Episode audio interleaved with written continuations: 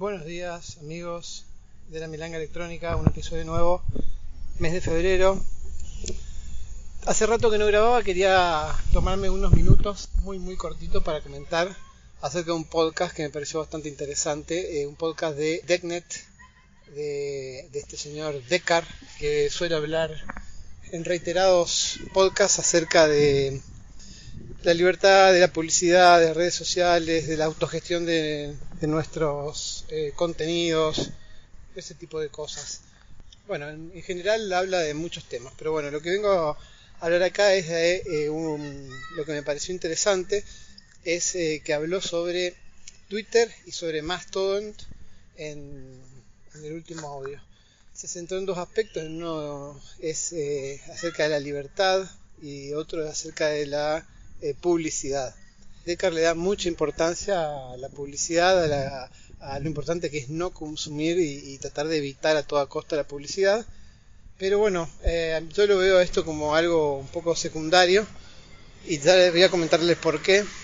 Eh, y el otro aspecto es del audio que me pareció todavía más interesante es aspectos técnicos que por lo cual él se siente un poco eh, precavido en cuanto a la. o poco optimista en cuanto a, a Mastodon, ¿no?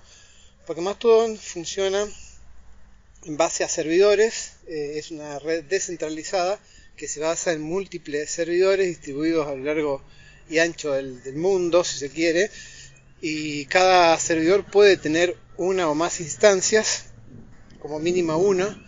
Cada instancia de Mastodon es, es el lugar donde eh, habitan los usuarios y, postean y bueno, escriben y suben contenido, básicamente. Estos, estas instancias están federadas, es decir, están ligadas o unidas a otras instancias que a su vez están eh, unidas a otras. Entonces, este contenido que cada usuario sube puede ser visto, compartido o no, según el usuario de una instancia quiera o no ver. Es decir, cada usuario puede decidir ver el contenido solamente de esa instancia por razones de que se siente cómodo en esa instancia porque la eligió por cuestiones de, que quiere ver el contenido de esa instancia, quiere ver contenido, por ejemplo, si decide ver el contenido de tecnología, está en instancia de que, que se sube más contenido de tecnología, de deporte, de contenido político, de cierto contenido político. Y entonces estas instancias pueden estar federadas con otras instancias de contenido similar lo que eh, a la larga, dice él, puede generar que esta gran federación, esta, esta, gran red descentralizada no genere una red descentralizada, sino que genere varias redes eh, bajo el nombre de, y, y, los servidores de Mastodon. Es decir, puede terminar convirtiéndose en múltiples redes donde cada uno termine escuchando solamente lo que quiere oír, que es básicamente lo que pasa ahora en las redes sociales. Hay una tendencia que nosotros sigamos contenido que es compatible con nuestro pensamiento eh, y descartemos contenido que es va en contra de lo que nosotros pensamos entonces esos usuarios que, que piensan como nosotros o que les tienen los mismos gustos las mismas aficiones entonces nosotros seguimos y reafirmamos o confirmamos ese esa cuestión mental que tenemos para seguir a eso esa, esa predisposición. Es decir, que cada vez nos profundizamos más en nuestro mismo, en nuestro mismo pensamiento y terminamos siendo un, uno más dentro de una gran red de, que más o menos eh, es igual a nosotros, somos, son muy similares a nosotros, usuarios muy similares a nosotros. Esto es así, o puede serlo así, en Twitter pasa lo mismo dentro de la red. Twitter no es más que un solo servidor que más o menos funciona así, porque a medida que nosotros vamos siguiendo usuarios, siguiendo etiquetas, siguiendo temas, nos vamos alineando a eso. Facebook funciona exactamente de la misma manera. En estos dos servicios, en estos dos servidores o en estos dos eh, redes, hay una diferencia que es el protocolo, que el protocolo trata de, eh, de sugerirnos contenido, de sugerirnos eh, redes eh, y usuarios y cosas eh, afines a nosotros, entonces esto se produce más rápidamente y en, forma artificial. Pasa el mismo en YouTube, que YouTube a medida que nosotros vemos contenido, eh, YouTube nos sugiere activamente que sigamos otro contenido y, y al final terminamos no viendo cosas que por ahí a lo mejor podrían resultarnos muy interesantes o, incluso disruptivas. Y en el medio está la publicidad. Pero ¿qué pasa? Primero, lo de la publicidad lo voy a tocar después. Tenemos esta cuestión de mm, aparente incompatibilidad entre lo que es la libertad y la libertad de expresión y, el contenido que, que, creamos y que leemos. Es decir, si nosotros realmente queremos libertad total de expresión, nos vamos a encontrar con sitios de, cuestiones racistas, de cuestiones de odio, de cuestiones eh, bastante que van en contra de los valores a lo mejor que tenemos, cuestiones inmorales inclusive, por supuesto. Si nosotros queremos un poco de censura para controlar esto, un poco de, control en estos, en estos aspectos, podemos dejar que esto, este control lo, ejecute Twitter, que lo ejecute Facebook, por ejemplo, pero claro, ya es muy fácil para un gobierno controlar estas, eh, este tipo de represión. Es muy fácil para un gobierno levantar cierto tema y bajar otro, que se haga muy público cierta etiqueta o cierta cuestión y menos otra y así se controla muy fácilmente la opinión pública porque claro, al no aparecer ciertos aspectos al hacerlo muy poco viral de ciertos aspectos y mucho a otros, favorecemos que, cierta temática se instale en la sociedad y, podamos manipularla. Esto es eh, una realidad que nosotros vivimos en Twitter, en Facebook, a diario. En Mastodon por ser esta cuestión más descentralizada y estar fuera del alcance de un solo CEO de empresa o, de un solo servidor, se hace más complicado, pero no, no es imposible. De hecho, ocurre a nivel a, múltiples niveles, porque cada instancia tiene sus propias reglas a las cuales nosotros eh, confirmamos que, vamos a respetar y aceptamos cada vez que entramos en una instancia de, Mastodon, por ejemplo, y son reglas que en algunos en una instancia son mucho más estrictas y en otras mucho más laxas, pero en definitiva estamos todos bajo las normas de la ley en donde esté la instancia y segundo eh, desde bajo las normas que imponga la persona que gestiona ese servidor. Eh, el problema es que mm, yo creo que el camino final es, termina siendo el mismo. Eh, que estamos en una espiral donde solamente escuchamos las cosas que queremos escuchar, sea descentralizado o sea centralizado, porque el problema no es ese, el problema es que nos metemos en una espiral donde solamente queremos escuchar eso. También pasa con las noticias, también pasa con los canales de televisión, hay algunos que tienen tendencia política eh, más afín a la nuestra, entonces escuchamos más eso, y hay otros que, tienen tendencia política menos afín, entonces la evitamos y, damos por cierta la que nosotros consideramos que es la, más afín a nosotros. Y esto va a pasar en las redes sociales, en televisión, en radio, en cualquier medio de comunicación. Los medios de comunicación se manipularon desde hace, desde que existí, desde que empezaron a existir. Obviamente que ahora con con la tecnología que hay también se manipula y tal vez hasta sea más fácil de hacerlo. Las redes como Mastodon descentralizadas, yo estuve probando, la estuve probando, estuve eh, ya desde 2017 creo que me creé una instancia, no sé si tengo alguna otra antes, porque no siempre tuve la misma instancia. Pero bueno, la que tengo ahora me figura como de inicio de la instancia del 2017. Así que bueno, vamos a dar por buena esa fecha. Y, los primeros días que entraba, los primeros meses que entraba, entraba cada tanto porque la verdad que funcionaba bastante mal y no había mucha gente ahí. ¿eh? Eh, conseguir algún contenido era difícil, había cuestiones de, política, de cierta cuestión política que era lo que más o menos se, se, eh, podía conseguir ahí y un poco de software libre y, eso era Mastodon. Ahora, por toda esta movida de Twitter de Elon Musk, mucha gente se fue de, Twitter a, a Mastodon. Hay que relativizar lo que es mucha gente, porque Twitter sigue siendo Twitter. Los usuarios que se fueron de Twitter a Mastodon, muchos siguen teniendo su cuenta en Twitter y siguen espiándola y siguen entrando y siguen utilizándola porque una cosa no quita lo otro para muchos, para otros sí. Y entonces estamos con que Mastodon creció muchísimo, pero sin embargo sigue siendo marginal en cuota de, mercado, si se quiere, si vale la palabra. Y Twitter sigue ahí funcionando como puede, tratando de ser rentable, de, que no dé pérdidas. Y, y, bueno, no sé cómo lo hace Mastodon, porque Mastodon no es una empresa, pero tiene servidores que consumen energía, que consumen disco, que la gente sube videos y fotos de la misma manera que la sube en Twitter, así que no sé bien cómo eh, se mantienen esos servidores.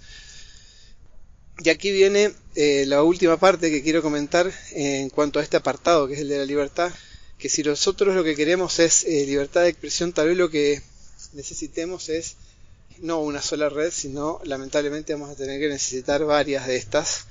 Vamos a tener que necesitar Twitter, vamos a necesitar Mastodon, vamos a necesitar alguna otra cosa porque me parece que el error es centrar toda nuestra, nuestra nuestro flujo de información y de contenido, si lo que queremos es información, en una sola red social. Yo casi todo lo que me entero actualmente me entero por, Twitter, lo uso mucho para informarme de cosas, de diferentes cuestiones, a nivel mundial, a nivel local, uso mucho Twitter, hay mucha gente en Twitter, hay mucha gente que usa Twitter, pero esa gente, esa gran cantidad de gente, es marginal en relación a lo que es el total de la población o la gente normal común. Hay muchísima gente que lee Twitter, pero no gente que, produce Twitter. La gente que, produce contenido, que, que, que, sube contenido en Twitter es, es, relativamente poca en general, según lo que yo veo. no tengo datos para aseverar esto, perdón, no tengo datos para hacer esto, pero a mí me da la impresión, en mi ámbito local, en, en la gente que yo, con la que yo hablo, a mis seguidores propios, conocidos eh, de la vida real, que sigo en Twitter, que de cada 10 que, que, leen cosas en Twitter cada tanto, solamente uno o máximo dos producen algo, eh, digamos, postean algo, suben algo eh, a esta red. Entonces me parece que uno se puede informar, pero hay que ver también quiénes son esas personas que, suben ese contenido y, qué tan factible es que esto se mantenga en el largo plazo. Lo otro es, si realmente lo que queremos es eh, contenido de calidad, vamos a tener que ir buscando de varias redes. Si queremos que la manipulación sea menor, no vamos a tener que confiar solamente en redes centralizadas o solamente en Twitter o solamente en una red social, sino que vamos a tener que ir tratando de buscar contenido de diferentes lugares porque es más difícil de manipular la información de esta manera. Y lo segundo es lo, lo que respecta a la publicidad. Yo hace rato que utilizo Firefox con un bloqueador de publicidad. Trato de consumir YouTube eh, con publicidad porque entiendo que los videos que veo son de de contenido de bastante calidad, bastante me, gusta el trabajo que hacen las personas, entonces eh, estas personas se ven beneficiadas de la, de la publicidad que eh, YouTube eh, pone digamos en, sus videos. Entonces me parece justo que bueno si no pago YouTube Premium consuma la, esa me tenga que comer esa publicidad. Yo, yo tengo métodos para evitar esa publicidad tengo todas estas aplicaciones que evitan o que quitan la publicidad, pero bueno, trato de, bueno, de, tratar de que esa gente reciba lo que se merece. Lo otro que también utilizo es un bloqueador de publicidad en Firefox y que bueno, a medida que voy viendo algunas páginas web que realmente me parecen que, hacen un buen trabajo y que tienen un esfuerzo importante y que no tienen otra forma más de monetización que la publicidad es eh, desbloquear la publicidad, o sea, meter en la lista blanca a esas páginas en particular cada vez que veo que, se lo merece y bueno, que, visito asiduamente y bueno, las pongo en la, lista blanca. Hay páginas que se mantienen solamente gracias eh, a la publicidad. Así que bueno, acepto esa, esa condición y no por la publicidad, no porque me, como método de, de, feedback que le puedo llegar a dar a esa página. Tal vez no deje un comentario, tal vez no deje un, no viralice mucho una, una noticia o un artículo, pero bueno, al menos activo la publicidad para que, para que le llegue algo a esa persona.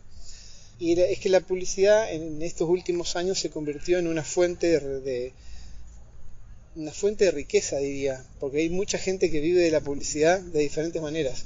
Hay mucha gente que produce la publicidad y mucha gente que, que eh, produce contenido y se beneficia y, recibe dinero a cambio de publicar esa publicidad en sus medios, en sus contenidos.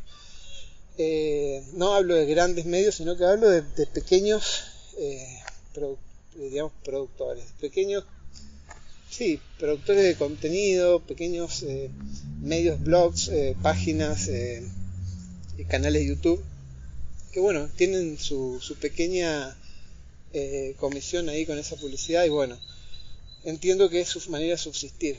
También entiendo que ah, yo tengo un servidor, tengo me encanta Torrent, yo soy de la época que, me descargaba todo por Torrent. Tengo eh, Jellyfin, tengo Plex, tengo un montón de recursos y un montón de películas que las tengo ahí y cada tanto las veo, sobre todo las aquellas que, no logro conseguir por otros medios. Pero también tengo Disney Plus, también tengo Amazon Prime, también tengo Netflix, tengo Spotify. Pago mm, bastante gustosamente por más que el contenido no sea de mejor calidad porque si todos, a ver, si todos pirateamos eh, y todos descargamos películas ilegalmente, es imposible de eh, monetizar eso. Eso nunca va a ocurrir porque esas películas siempre son rentables, obviamente, pero eh, me parece que, digamos, salvo Netflix, bueno, que ahora se fue un poco de precio, la verdad que hay, hay no sé, Disney Plus es es, es un precio muy barato lo que se paga. Amazon Prime también, y hay películas de, clásicos, películas de mucha calidad, películas que la verdad que si las, las tengo ahí, ¿para qué las, me las voy a bajar por otro lado? Me parece que está bien, este sistema logró combatir la piratería mejor que cualquier, que, cualquier persecución contra personas que, que descarguen cosas ilegales porque hizo accesible algo que, que la gente y fácil de, de fácil acceso algo que la gente no, no realmente no quiere eh, hacer, digamos, no quiere piratear, la gente quiere que algo sea accesible, pagarlo y tenerlo disponible fácilmente. Y esa fue la llave del éxito de, de, estos, de estas empresas que, que nos ofrecen videos, películas y demás. Pero bueno, la publicidad no necesariamente es mala, hay gente que paga para publicar diferentes cosas porque esa publicidad hay gente que eh, les llega, les impacta y la gente consume esa, los productos que vende esa publicidad. Y bueno, me parece que es una industria más de las que tenemos ahora. Eh, si nosotros queremos estar absolutamente 100% libre de publicidad, tenemos que irnos a vivir a una isla desierta donde no existan eh, letreros ni carteles en la calle, no existan panfletos en la vía pública, no existan eh, radio, televisión, internet, nada, porque digamos eh, la publicidad es algo inherente a, los medios de comunicación y están ahí para por algo, digamos un negocio y bueno, eh, tiene su, utilidad. Una cosa es eso, una cosa es diferente, es aquella, aquellas páginas donde nos inundaban de publicidad y que era imposible navegar y que ralentizaban nuestro navegador como, como me acuerdo en los 90, en los 2000 cuando era realmente imposible navegar, a menos que uno tenga algo para bloquear todo eso. Pero ahora, actualmente, la verdad que no, no me parece una cosa escandalosa. Es cierto que, por ejemplo, eh, no sé, por ejemplo, me, se me viene ahora a la cabeza Instagram, que se llenó de publicidad, se llenó de cada dos o tres posts hay una publicidad, lo cual también me parece un poco eh, excesivo. Pero bueno, eh, están ahí Y están ahí porque estas redes sociales ya eh, dejaron de convertirse tanto en redes sociales, ya no son tanto redes sociales como otrora eh, quería ser eh, Facebook en sus primeros años, ni tampoco Instagram, ahora ya se convirtieron en entretenimiento. O sea, la gente no, no, mira tanto los... ya no lo usa tanto a Instagram ni a, ni a las redes sociales para ver lo que hizo el vecino ni, ni el primo, sino que ya lo usa para ver reels en Instagram, para ver TikTok, para ver videitos en, YouTube. Eh, eh, las redes sociales actualmente se convirtieron en canales de entretenimiento que están ahí siempre disponibles con contenido la mayoría de las veces aleatorio y en los cuales cuando uno quiere ver algo en particular puede redirigir el contenido hacia algo en particular que uno quiera ver, pero sigue siendo entretenimiento. Eh, así que bueno, en ese aspecto sí veo positivo a Mastodon porque sigue un poco un espíritu de red social y de, lo que era Twitter en un principio. Twitter sigue, sigue teniendo ese, un poco esa filosofía de, tratar de, de publicar lo que está pasando. Si no fuese por este último protocolo que, que no no informa de lo último, sino de lo que podría resultar interesante para uno o relevante. Pero bueno, creo que Mastodon está un poco más en la pureza de lo que era Twitter en, sus primeros momentos. Así que en definitiva me parece que la publicidad va a estar ahí, va a estar ahí siempre. Es, algo, es una industria y, se mueve a los, eh, obedece a los vaivenes del mercado. Y las redes sociales eh, ya casi no son redes, sino que son eh, canales de entretenimiento que también tienen que ser redituables y también tienen que ganar dinero de algún lado, entonces eh, utilizan la publicidad. Esas mismas redes sociales, si tuviésemos que pagar, automáticamente no existirían, las desinstalaríamos y pasaríamos a la siguiente gratuita, que sería, se terminaría convirtiendo en algo peor que la primera, porque esto es así, funciona todo así. Eh, todos nos regalan, todos los servicios son eh, buenos y nos regalan cosas durante los primeros años hasta que tienen una masa crítica de usuario y después empieza la peluquería y empieza eh, a, venir la factura. Y bueno, como siempre, cuando algo es gratis, entonces el producto es, es uno, ¿no? Cuando es algo, algo es gratis, el producto eres tú. Bueno, como como frase final.